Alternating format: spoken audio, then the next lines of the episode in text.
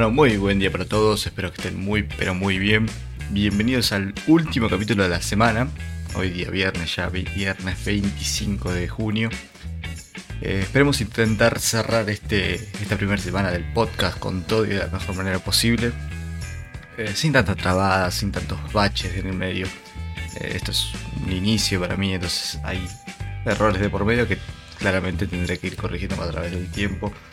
Pero, pero una, una semana en la que me sentí muy cómodo, que quizás eh, tuve un poco más de trabajo de lo normal, teniendo en cuenta todas las cosas que estoy haciendo eh, relacionadas a la facultad. Eh, estoy en una radio los días lunes y independientemente de eso es algo que me gustó hacer y que, como he dicho en el, en el podcast anterior, en el capítulo 4, eh, intentaré llevar de la mejor manera a través del tiempo y con quizás menos repercusión que antes, teniendo en cuenta que ahora lo haré eh, a partir de la semana que viene, eh, dos días a la semana.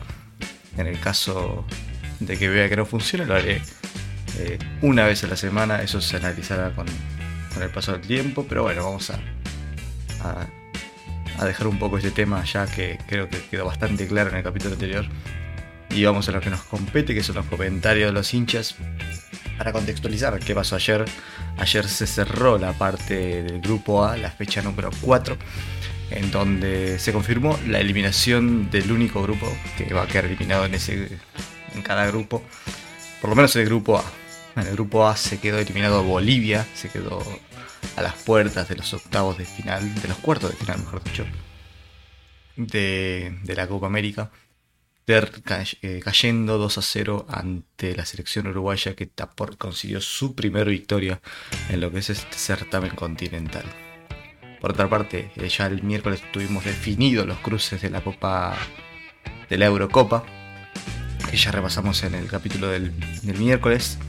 Y, el lunes confirmaremos ya los de la Copa América, teniendo en cuenta de que el lunes se cerrará esta, esta fase de grupos eh, se definirán las posiciones y por ende se definirán los cruces que tendremos en la próxima ronda ya pensando en las llaves de la Copa América. Lo que me gustaría también hacer eh, antes de terminar este, este, capítulo es hacer una especie de predicción, por lo menos una predicción de los de los de los octavos de final de la Eurocopa. Creo que estaría bueno y pensar por qué eh, creería yo que pasaría tal equipo. Pero bueno, vamos a ver eh, un poco lo que nos dejó los partidos de ayer. Ayer también Paraguay le ganó 2 a 0 a la selección chilena y dejó a Chile con 5 unidades permanentes en el grupo, teniendo en cuenta que Chile estará libre la última fecha y Paraguay se medirá ante la selección uruguaya. Por el lado contrario, Argentina se medirá contra la selección boliviana. y nada, si quieren repasamos un poco los comentarios de la gente sobre este triunfo de Paraguay, que ayer jugó a las 6 de la tarde y se llevó un triunfo muy pero muy importante, ubicándola a la selección paraguaya en el segundo lugar del grupo, una selección paraguaya quizás eh, con pocos renombres, pero con jugadores muy pero muy ágiles, muy muy muy buenos. La verdad que eh, la selección uruguaya no deja que desear en cuanto a calidad de jugadores y en cuanto a calidad de jugadores, mucho de dominio individual que juntos eh, pueden formar una, una, un equipo de ataque muy pero muy fuerte. Ya lo he demostrado con Argentina y es más, creo que lo he comentado post partido. El hecho de que me pareció interesante la, presencia de, por ejemplo, Miguel Mirón, la de Cacu Romero, Romero Gamarra o los hermanos Romero, por ejemplo. La presencia de Ábalos también es una presencia de, de un 9 de área que, que baja, que da una mano y que puede resultar muy importante para el ataque de la selección paraguaya. Eh, he hablado también de los defensores que me parecen muy, pero muy buenos. La presencia de Cubitas, de Andrés Cubas, el ex mediocampista de Boca, nacionalizado paraguayo también. Entonces me parece que es un equipo bastante, bastante competitivo, bastante bueno, e inclusive bastante infravalorado. Por lo que creo que la mayoría no teníamos a Paraguay segundo en el grupo de, de Argentina, quizá lo teníamos más a Uruguay, inclusive quizás por encima lo teníamos a Chile, pero independientemente de eso, Paraguay, eh, por lo menos hasta hoy, está en el grupo, en el segundo, el grupo de Argentina con posibilidad de quedar como primero o con posibilidades también de quedar como tercero. Ya como quedar como cuarto no, porque en ese caso tendría que ganar Chile, pero recordemos que Chile no tiene partidos ya, eh, por lo menos en esta instancia de la, del grupo A. Eh, vamos a ver un poco qué le comenta la gente. Eh, Maxi Paz comenta, ¿cómo te van a ganar algo inexistente? Bueno. Empezamos con un meme. Eh, bueno, para que no entiende, existe un meme que se llama que Paraguay no existe, literalmente. Entonces cuando alguien habla de Paraguay, pregunta, ¿qué es eso? No pasa nada. Alonso escribe, Chile. Gana y no lo suben. Chile pierde, hoy se come. Bueno, comentando un poco lo que tiene que ver con el es una, un estigma, diría yo, de que los argentinos disfrutamos que Chile pierda. En mi caso no, en mi caso Chile no es un no es un rival súper directo de Argentina como si lo es Brasil, como si lo es Alemania como si lo es Inglaterra. Eh, y me parece que se lo infla mucho a Chile en ese sentido de, en comparación con la selección argentina, por sobre todo teniendo en cuenta los últimos las dos Copas Américas que ganó la selección chilena ante la selección argentina. Pero bueno, eh, acá Daniel le escribe, ganó el equipo grande. Y acá le comentan, creo que Chile es mejor que Paraguay, pero ¿quién ganó? Ni tiraron al arco. Ahora sí, Chile gana a Argentina, Chile sería mejor que Argentina. Y sí, crack, pero no gana ninguno. Eso es lo que están escribiendo en los comentarios y... A ver, eh, si me preguntas a mí, me gusta un poco más en cuanto a historia y en cuanto a actualidad de la selección paraguaya. Eh, más que nada por jugadores históricos que pasaron por acá, como Chiraver, eh, como el paraguayo Cabañas. Entonces, también tenés ejemplos chilenos como el chileno Salas, Alexis Sánchez, Arturo Vidal. Pero, si me preguntas a mí, eh, yo me quedo mil veces con la selección paraguaya y no es un tipo de resentimiento por las finales perdidas en, en Copa América, no, para nada. Eh, ya digo, me parece que Chile no es un rival directo de la Argentina al que por lo menos le tenga bronca, como si otros equipos. Eh, me parece que no está a esa altura todavía y el hecho de que nos haya ganado dos finales no va a cambiar eso. Tendría que, no sé, eliminarnos de un mundial, creo yo, para, para empezar a agarrarle un poco de resentimiento a la selección a la Federación de Fútbol de Chile. Pero bueno, independientemente de eso, me parece que, que no, es un rival directo para nada de Argentina, ni mucho menos un clásico. Acá Colkane pone robo. No vi el partido, no vi el partido y no sé a qué se estará refiriendo. Pero mucha gente le está poniendo, dale, seguí llorando, le pone ok. Gabriel le escribe, de acá se escucha el chanto chileno, amargo pelea en el chat. Juan escribe, ay, ay, robo, robo, seguí llorando.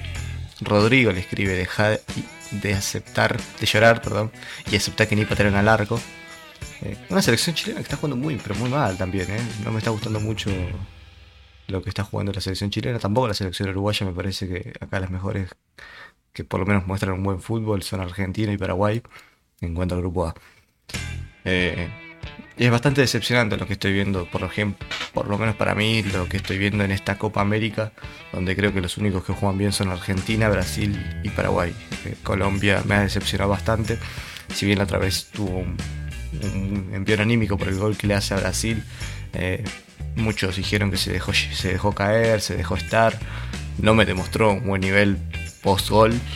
Entonces, nada, me sorprende la selección colombiana, quizás de la peruana también, y sobre todo de la uruguaya, la uruguaya que se esperaba mucho, eh, inclusive eh, mucha gente me decía en el partido Uruguay-Argentina que no, hay que estar tranquilos porque Uruguay viene mal, eh, y yo veía el equipo de Uruguay contra Argentina, el 11 titular, yo digo, pero este es el equipo de gala, este nos tiene que por lo menos complicar la vida. Y, no fue así, no fue así. El equipo de, Oscar Washington Tavares está jugando bastante, bastante mal. Eh, y es triste porque me parece que es una de las últimas Copa América que va a tener el maestro Tavares con la selección uruguaya. Esperemos por lo menos que lo tengan en el Mundial también. Eh, no por una cuestión de, salud, ni mucho menos, no me estoy refiriendo a eso, sino que me estoy refiriendo a que el maestro tiene ya sus, si no me equivoco, 11 años en la selección uruguaya, ya eh, yo creo que ya dentro de la federación y dentro de, del maestro hay un pensamiento de, de, de renovación de nombres, de nombres no me refiero a jugadores, sino me refiero a entrenador. Entonces por eso me pone un poco mal que la selección esté jugando así. La selección uruguaya. Que esté jugando así y siendo uno de los últimos. de los últimos partidos del maestro Tavares al frente de la selección charrúa, ¿no? Pero, pero bueno, acá Uriel escribe Chile, selección chica. ¿Y qué querés? ¿Y querés cargar a Argentina? Ja. Eh, tienen con qué, a ver, este, yo sí soy, no sé, por ejemplo, de Yupanqui y, y en un en el 2015 le gané a, a Vélez Arfiel y yo lo voy a cargar, independientemente que yo sea 10 veces más chico, no tiene nada que ver que un equipo chico le gane a, un país, no quiere decir que, por la grandeza del mismo no pueda cargarlo, ni mucho menos. Este, inclusive Chile le ganó dos Copas América seguidas. ¿Entendés? Entonces como que. Si me, decís que le ganó una, bueno. Pero le ganó dos Copas América seguidas y eso fue más que era lo doloroso. Pero bueno, vamos a dejar un poco la imagen de, del Chile. Del Chile-Paraguay. Vamos a meternos ya de lleno con lo que fue el partido de Uruguay. Que Uruguay, recordemos, derrotó 2 a 0 a, a la selección de Bolivia. con gol en contra de, de Lampe, si no me equivoco, y un gol de Edinson Cavani eh, para la victoria del equipo Charrúa. Y vamos a ver qué comenta un poco la gente. El primer triunfo parte de la selección uruguaya cabe destacar. Y el, pues el primer comentario es de Esteban que dice, el gol que erró Gómez. La verdad que tampoco vi errar el, el gol a Gómez. Daniel Rodríguez dice, tenemos tremendo plantel, pero no sé, no se pueden errar tantos goles. Perdón. Esto lo dice alusión a que la selección uruguaya tuvo 22 tiros en comparación con la boliviana que tuvo solamente 4, de los cuales los 4 fueron 3 al arco y de los 22 tiros de Uruguay 7 fueron al arco. Eh, acá me estoy equivocando porque Jairo Quintero fue el autor del gol en contra, no fue Carlos Lampe, que en su momento tenía entendido que era Carlos Lampe. Pido disculpas. Acá tranquilo pone. No, tranquilo. Uruguay 2, Lampe 0. Haciendo alusión un poco a los goles. Vamos a ver un poco los goles porque no me preparé esto, la verdad. No, no, no, no terminé viendo los goles de, de la selección uruguaya. Pero independientemente de eso, vamos a seguir leyendo los comentarios. Eh, bueno, acá ponen otra vez Lampe versus, versus Uruguay. Gómez tiene cosa de Fontana. Bueno, haciendo un, poco la comparativa entre el 9 de River, que tiene este estigma un poco, ¿no? De enterrar bastantes goles. Eh, sobre todo teniendo en cuenta el partido contra, contra Independiente Santa Fe, en el que tuvo bastantes por lo menos ocasiones muy, pero muy claras en las que terminó fallando goles clarísimos. Pero bueno, acá Santi Rojas dice, ¿cómo podés cerrar eso? Muchos están hablando de, del gol de Gómez y me estoy sintiendo muy, pero muy mal. Jugó Bolivia, pone Martín Sequeira. Eh, Uruguay... Uruguay nomás puso Nahuel. Fernando acá nos escribe, va, no se escribe, ah, escribe, mejor dicho. Suárez, muchas gracias por todo, pero tené un poco de dignidad y da un paso al costado. Ya diste todo lo que tenías que dar, ya no te quedas más. Da el paso como ídolo y no como la lágrima que nos hace un buen rato y ya. Bueno, un poco culpando a Suárez también de, este mal momento de la selección uruguaya. Me recuerda un poco a los argentinos criticando a, a Gonzalo Higuaín. Pero, pero bueno, lo que tengo para decir es que no hay que matar a los ídolos teniendo en cuenta de que uno no sabe eh, quizás eh, lo que se puede perder al, matar a un ídolo tanto eh, por quizás un gol errado, quizás por una mala racha. Nos ha pasado, eh, por ejemplo, en la selección argentina, de, matar a los jugadores y cuando vino esa renovación que tanto esperaba la gente, eh, termina siendo una decepción para el equipo, termina siendo una decepción para el hincha. Y creo que por el lado del hincha no, no está bueno eso.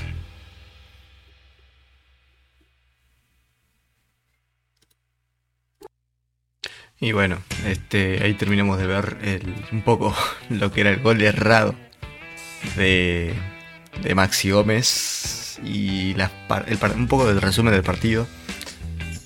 Eh, es increíble lo que Uruguay, teniendo en cuenta. Erro. Es increíble lo que sacó Lampe también. Cabe destacar una muy buena actuación del ex arquero de Boca que no tuvo tiempo para debutar justamente en el Club de la Ribera. Pero muy, muy, pero muy buen partido del arquero boliviano Carlos Lampe. Los goles me parece que eran. Por lo menos el primer gol es un gol evitable. Es una mala fortuna por parte del defensor defensor boliviano y por otro lado el gol de Cavani ya es una genialidad del equipo.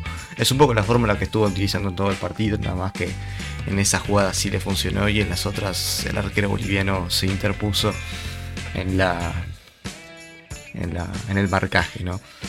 Eh, ahora lo que, Romaxi, lo que Gómez es impresionante. Vamos a seguir leyendo otro comentario. Mauri escribe: El mediocampo más pecho frío de la historia. Indigno de vestir la gloriosa celeste. A mí me parece que es un buen mediocampo de la Cruz, por lo menos eh, se lo vio activo. Eh, Nández es un jugador que por lo menos es un metedor nato es un jugador todoterreno, Fede Valverde también, es un muy buen jugador, es un jugadorazo con una calidad y unos juegos impresionantes. Eh, el lado de la cruz quizás te puede gustar más o menos, a mí lo personal me encanta, es un jugador muy desequilibrante y muy versátil a la hora de, tener la pelota. Después tenés jugadores como Arrascaeta, muy pero muy buenos. A mí me parece que el equipo uruguayo tiene un mediocampo de lujo. Eh, inclusive me, atrevería a decir a casi el nivel de, del mediocampo de, de la selección argentina. Quizás tienen, pecan un poco de no tener la figura de, un jugador eh, distinto como por ejemplo Messi. Eh, me refiero a cuanto a habilidad, ¿no? ¿no? estoy diciendo ni mucho menos que Suárez no es un jugador distinto. Pero, pero bueno, acá la vamos a seguir leyendo. Eilen pone un triunfo sorpresivo. No mentiras, ya sabía. Los equipos más malos de Sudamérica son Bolivia, Ecuador, Venezuela. Eso está. Esos están de adorno en el fútbol. Un poco polémica, eh, bueno, acá le mandan un poco de comentarios machistas que no voy a leer. Pero. Pero me parece que tampoco que tiene nada que ver. A ver, es una opinión que creo que ha tenido mucha gente. Y bueno, que lo ponga una mujer, obviamente tiene ese plus de de, los lados, de, por ejemplo, el lado de muchos hombres de decir no sabe nada de fútbol, solamente por porque sí. Pero hay mucha gente que lo piensa y inclusive siendo hombres este, se comparten esas ideas eh, y no se critican tanto. Entonces me parece una estupidez este tipo de comentarios. Eh, y estoy también definiendo un poco con el comentario de Dylan. Me parece una estupidez los comentarios que lo realizan este comentario. Pero con el comentario de Elen también estoy bastante lejos de pensar eso. Me parece que la selección de Bolivia ha complicado más de una ocasión a los equipos sudamericanos. Y quizás no, no funciona a nivel competitivo, pero me parece que es un equipo muy, pero muy bueno. Ecuador también. Ecuador muchas veces da la sorpresa. Venezuela inclusive. Eh, me parece que son equipos que de los que salen jugadores muy, pero muy importantes a nivel sudamericano y, y después muchos equipos grandes lloran le lloran a los clubes de afuera para que les presten a esos jugadores. Entonces me parece que es una estupidez denigrarlos eh, a ese punto. No sé si se entiende. Me parece que es una estupidez denigrar a, a los equipos, digamos, de fútbol en general. Porque cada país tiene su, su visión sobre el fútbol. Algunos lo aman más que otros. En Argentina se adora. No puedo garantizar que se adore tanto como en Argentina al fútbol en los equipos, en los países, no sé, eh, como Macedonia. Quizás que sí, no estoy ajeno a la, a la, cultura de Macedonia, ¿no? Pero me parece que también hay un poco entender eso. Eh, y bueno, creo que no hay más comentarios, no, no hay más comentarios por parte del, partido de la selección uruguaya. Eh, ¿Qué más nos tiene? Bueno, tenemos garantizado ya Argentina, Paraguay, Chile y Uruguay serán los clasificados del grupo A, que queda, resta saber quiénes serán los clasificados del grupo B. Por ahora están clasificados Brasil, eh, Colombia, si bien no está clasificado del todo, me parece que tiene chances de quedar afuera. Eh, no, me parece que tampoco tiene chances. A ver, en caso de que Venezuela. ¿Cuándo salió? Perú, Perú. A ver, vamos a ver. Esto lo estoy viendo en vivo, esto lo estoy, analizando en vivo. En caso de que Venezuela le gane a Perú, Venezuela tendrá 5 puntos, o sea, superaría a Colombia.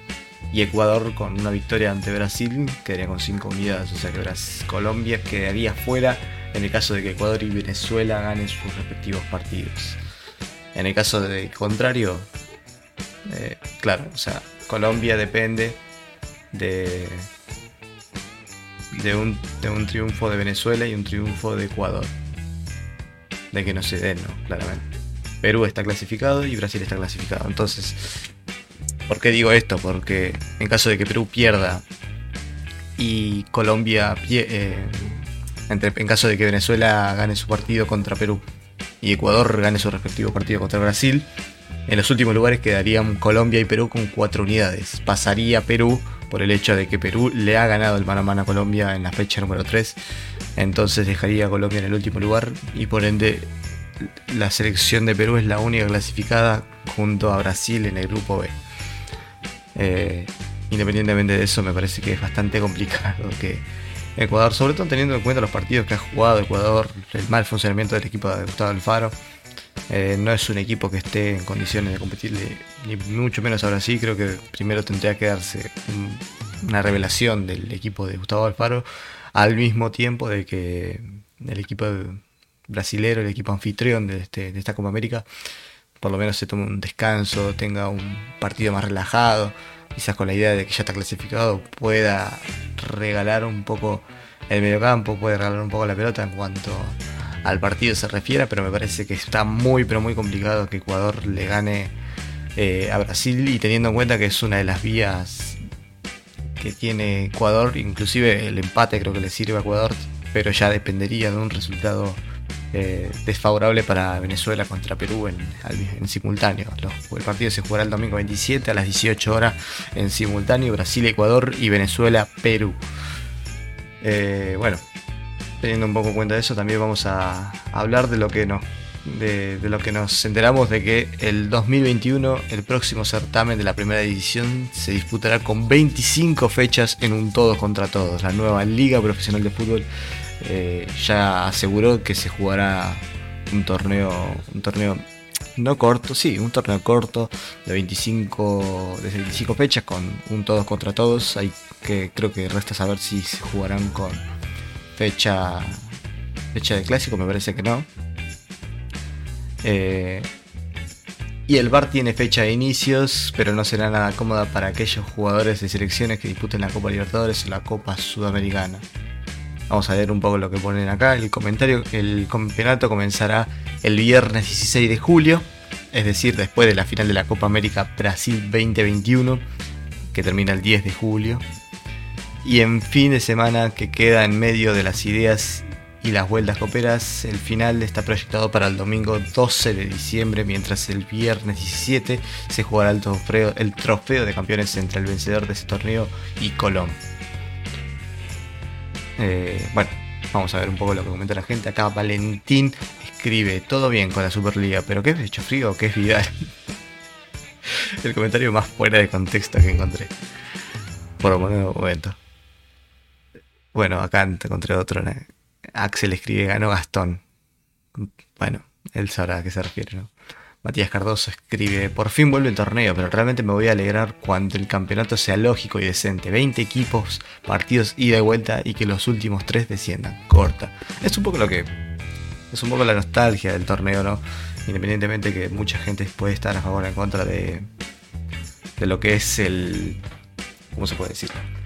De lo que es eh, los promedios. Eh, promedios que beneficiaron a muchos equipos grandes inclusive a Boca, a River, a cualquier equipo grande, creo que los, los promedios lo benefician porque nunca van a ser cinco campañas malas para, para garantizar su descenso. Entonces, aquellas personas que se quejan, inclusive siendo equipos de hinchas de equipos grandes, que se quejan de no los los promedios te beneficiaron a vos, a vos también te beneficiaron, o sea, como un equipo, eh, una, una, competición va, va a saber cuando un equipo grande va a hacer tres campañas malas al hilo y por ende va a decretar en su en su en su descenso. Es medio lógico, inclusive teniendo esa ventaja, un descenso todavía pesa un poco más, diría, por el hecho de que tuviste tiempo para recapacitar, para rearmar el equipo y para, mejorar tu situación. O sea, terminaste último en un campeonato, eh, te doy la posibilidad de que los próximos campeonatos hagas un buen campeonato y no te vas a la B, básicamente. Y no lo aprovechas, entonces me parece que es inclusive más culpa tuya y más denigrante el hecho de irte a la B de esa manera. Eh, entonces, no, no es que a un equipo beneficia y a otro no porque, porque me parece más conveniente y más cómodo para mi argumento decir que benefician a este equipo mientras que a mí no beneficiaron por tal razón, teniendo en cuenta igual que soy un equipo de la misma magnitud que mi rival. No, no es así, no es por ahí la cosa. Me parece igualmente que estoy a favor de esta idea de que el último descienda, los últimos tres desciendan, o por lo menos los últimos dos desciendan y el último, el, el tercer último, digamos, vaya una especie de repechaje contra un equipo del ascenso.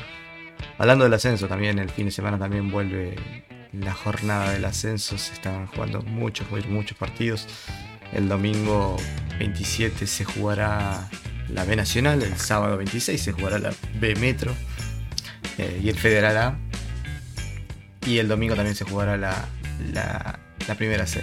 También se jugará el femenino, el sábado se jugarán de partido español Boca, San Lorenzo, Racing, Gimnasia, El Porvenir, Villa San Carlos, Estudiantes de La Plata, Defensores de Belgrano contra Sociedad, eh, Sociedad Atlético Televisión, eh, domingo se jugarán Rosario Central Platense, Independiente Guayurquiza, River Plate, Comunicaciones y Huracán contra Excursionista. La mayoría de partidos a las 10 de la mañana, salvo Villa San Carlos Estudiantes y Defensores de Grano SAT, que será a las 15 y a las 15.30.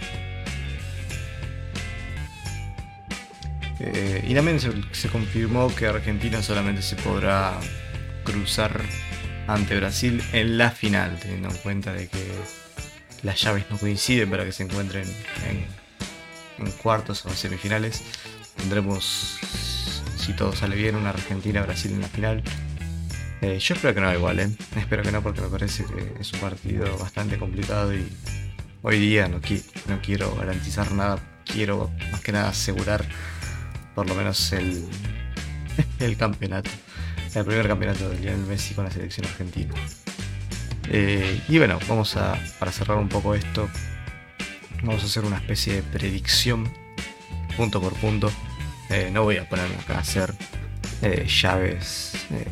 no, si Bélgica y Portugal, el ganador juega contra Italia y ese ganador para mí va a salir. No, vamos a hacer solamente los octavos de final. Ya a futuro, quizás haga mi qué predicción hubiera hecho yo y independientemente de lo que haya pasado, ¿no? Es decir, ya podremos conocer al campeón, pero yo creo que hubiera sido, se hubiera desarrollado de esta manera.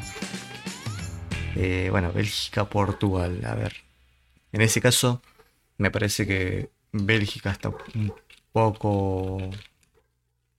un poco por encima que Portugal. Así que. Está bien, igualmente. Lo que pase de ahí no va a ser ajeno a lo que va a ser partido. Me parece que cualquiera puede ganar. Es un partido en el que vos te la jugarías por uno con muchísimas dudas y es lo que estoy haciendo yo. Yo me lo estoy jugando con Bélgica por muchas dudas, teniendo en cuenta que ganó los tres partidos de que, jugó. Y también hay que tener en cuenta que Portugal le costó con los equipos grandes, perdió con Alemania, empató con Francia. No me parece un equipo que que garantice una victoria en un mano a mano muy importante. Por eso me canto por Bélgica por el momento. Italia, Austria, me parece, ya lo había dicho inclusive, eh, en, programas anteriores, eh, Italia me parece la máxima candidata de momento a esta en esta Eurocopa. Por ende me voy a decantar por Italia. Francia, Suiza. Creo que la mayoría vamos a estar de acuerdo en que Francia eh, va a ser la ganadora. Y Croacia, España. Bueno, esto me parece más, más complicado de entender, o de por lo menos decantarme por algún equipo de fútbol. Me parece que la selección española demostró una, una muestra de carácter muy importante en el último partido, cuando tenía que demostrarse si era candidato o no, y ha ganado 5-0, eh, inclusive con un penal fallado de Álvaro Morata.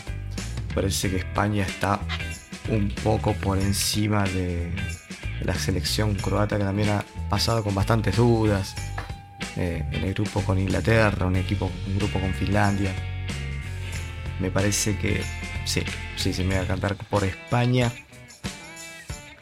Eh, Suiza, Suecia, Ucrania. Me parece que Suecia, eh, Ucrania es la máxima sorpresa de esta, de esta llave, de estos octavos de final de la Eurocopa. Por ende, me parece que Suecia tiene bastante. Tiene bastantes posibilidades de, llevarse un triunfo ante la selección ucraniana. Inglaterra, Alemania, me parece que el plato fuerte y yo en la persona no quiero que gane ninguno. Pero si me apuras si me, si me pones un arma en la cabeza y me decís tenés que elegir a uno, tenés que decretar que gane uno, quiero que gane Alemania. Creo, creo, quiero que gane Alemania y creo que va a ganar Alemania, si bien la selección alemana no tiene su, su mejor momento. Eh, inclusive eh, me atrevería a decir que el favorito es Inglaterra.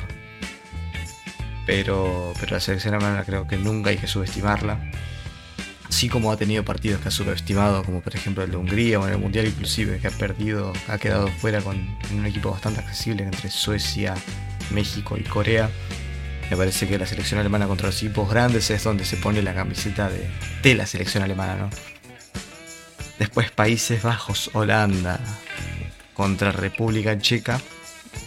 Me parece que República Checa se ha, se ha achicado contra Inglaterra en aquel partido que definía su primer lugar. Eh, inclusive pasó como tercera. Por ende, me parece que contra los equipos grandes no tiene posibilidad y me parece que va a pasar Holanda. Y por último, Gales-Dinamarca, quizás el partido más flojo eh, junto a Suecia-Ucrania. Me parece que es un partido bastante flojo, no, es por denigrar a ambos equipos, pero Gales es un equipo que quizás con varias dudas pasó a octavos de final y un Dinamarca que ha pasado una hazaña, eh, teniendo en cuenta también lo de la situación de Christian Eriksen y demás. Me parece que es un equipo que quizás de, por ese lado anímico eh, pueda, pueda decretarse para su lado la victoria y la clasificación a los cuartos de final de la Eurocopa. Por ende me voy a decantar por Dinamarca las cosas quedarían Bélgica contra Italia, Suiza contra España, Suecia contra Alemania y Holanda contra Dinamarca. Me parecen cruces interesantes. Estaría... Ah, no puse Francia, Suiza. Bueno, creo que la mayoría estamos de acuerdo que va a ser Francia la ganadora de, de esta llave. Entonces quedaría Bélgica contra Italia, Francia, España, Suecia, Alemania y Holanda, Dinamarca. Me parece que la primera parte es un poco más fuerte que la segunda parte, donde tenemos a Suecia Alemania hablando de Dinamarca, eh, teniendo en cuenta los nombres Bélgica, Italia, Francia y España. Eh, y nada, me parece que estos podrían ser tranquilamente los cuartos de final. Ya veremos si me equivoco o no, ya lo sabemos. Analizando, eh, terminará, esto termina, si no me equivoco, el 29, ¿no? Comienza el sábado 26. Claro, comienza el sábado 26 y termina el martes 29. Entonces para el martes ya estaremos sabiendo si me equivoqué o no, si bufé a alguien o no. Eh, inclusive me, me atrevería a decir tipo que los más bufados podrían ser tranquilamente Bélgica, Italia y Francia, eh, ya que los tipos ganadores eh, innatos, digamos, ya di por hecho de que van a ganar. Los otros los, quizás los voté con más dudas, pero independientemente de eso, uno es humano y tiende a equivocarse. hasta acá llegamos. Este, muchas gracias por si estás acá hasta acá. Te, quiero dar las gracias por, por el bancarme, por este tiempo que, me dedicaste por lo menos a escuchar mi voz y, nada, es algo muy lindo hacer esto, teniendo en cuenta que es una nueva experiencia, un nuevo, un nuevo mundo para mí.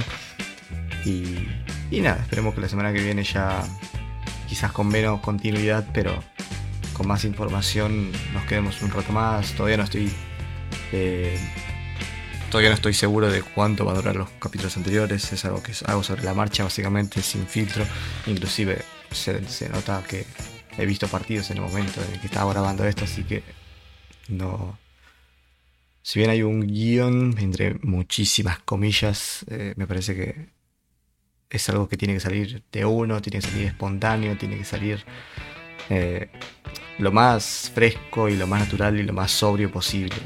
Así que, nada, este es lo que intento hacer. Si a alguien no le gusta, le parece que hay formas mejores de hacerlo y de llevar a cabo este programa, me lo puede escribir tranquilamente. Yo acepto todo tipo de propuestas.